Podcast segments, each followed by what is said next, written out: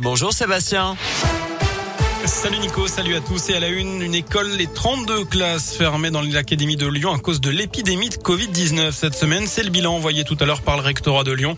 270 élèves et 13 membres du personnel ont été testés positifs et depuis la rentrée, 23 établissements ont proposé une séance de vaccination aux collégiens et lycéens. Au niveau national, près de 3300 classes sont fermées cette semaine, soit 0,63% des classes du pays.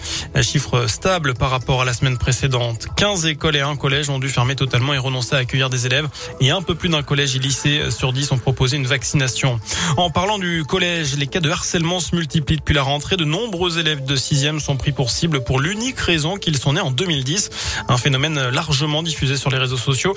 Le ministre de l'Éducation nationale Jean-Michel Blanquer demande ainsi aux proviseurs d'être très attentifs et de mettre en place les procédures de signalement et de prise en charge adéquates. Un hashtag anti-2010 a déjà été partagé des millions de fois. En Saône-et-Loire, depuis l'instant, de l'obligation vaccinale pour les soignants. Mercredi, deux membres du personnel de la polyclinique de Mâcon ont vu leur contrat être suspendu. Une quarantaine de personnes concernées au centre hospitalier. 3000 personnes ont été suspendues dans tout le pays. C'est ce qu'a précisé hier le ministre de la Santé. Dans le reste de l'actu, un magasin de bricolage cambriolé en pleine nuit à Culose entre mercredi et jeudi. Selon le progrès, les voleurs seraient entrés vers 23 heures par une fenêtre à 4 mètres de hauteur.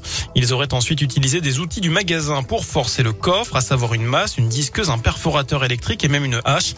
Ils seraient repartis avec plusieurs milliers d'euros en liquide avant de tenter de s'en prendre à un supermarché juste à côté. Gérald Darmanin en Isère, ce matin, le ministre de l'Intérieur a remis la Légion d'honneur à titre posthume aux mécaniciens décédés dans le crash d'un hélicoptère de la sécurité civile. C'était dimanche dernier. Un gros choc ce soir à Verchères, deuxième de national avec trois victoires et trois nuls. Le club burgien reste invaincu depuis le début de la saison et ce soir, eh bien, les Bressans du FBBP reçoivent Châteauroux qui jouait en Ligue 2 la saison dernière et qui a la volonté de remonter au plus vite. Les Castelroussins sont sixième mais un point derrière le FBBP. Les Bleus et leur entraîneur Alain Pochat ont l'intention de poursuivre leur série d'invincibilité face à ce concurrent direct pour la montée.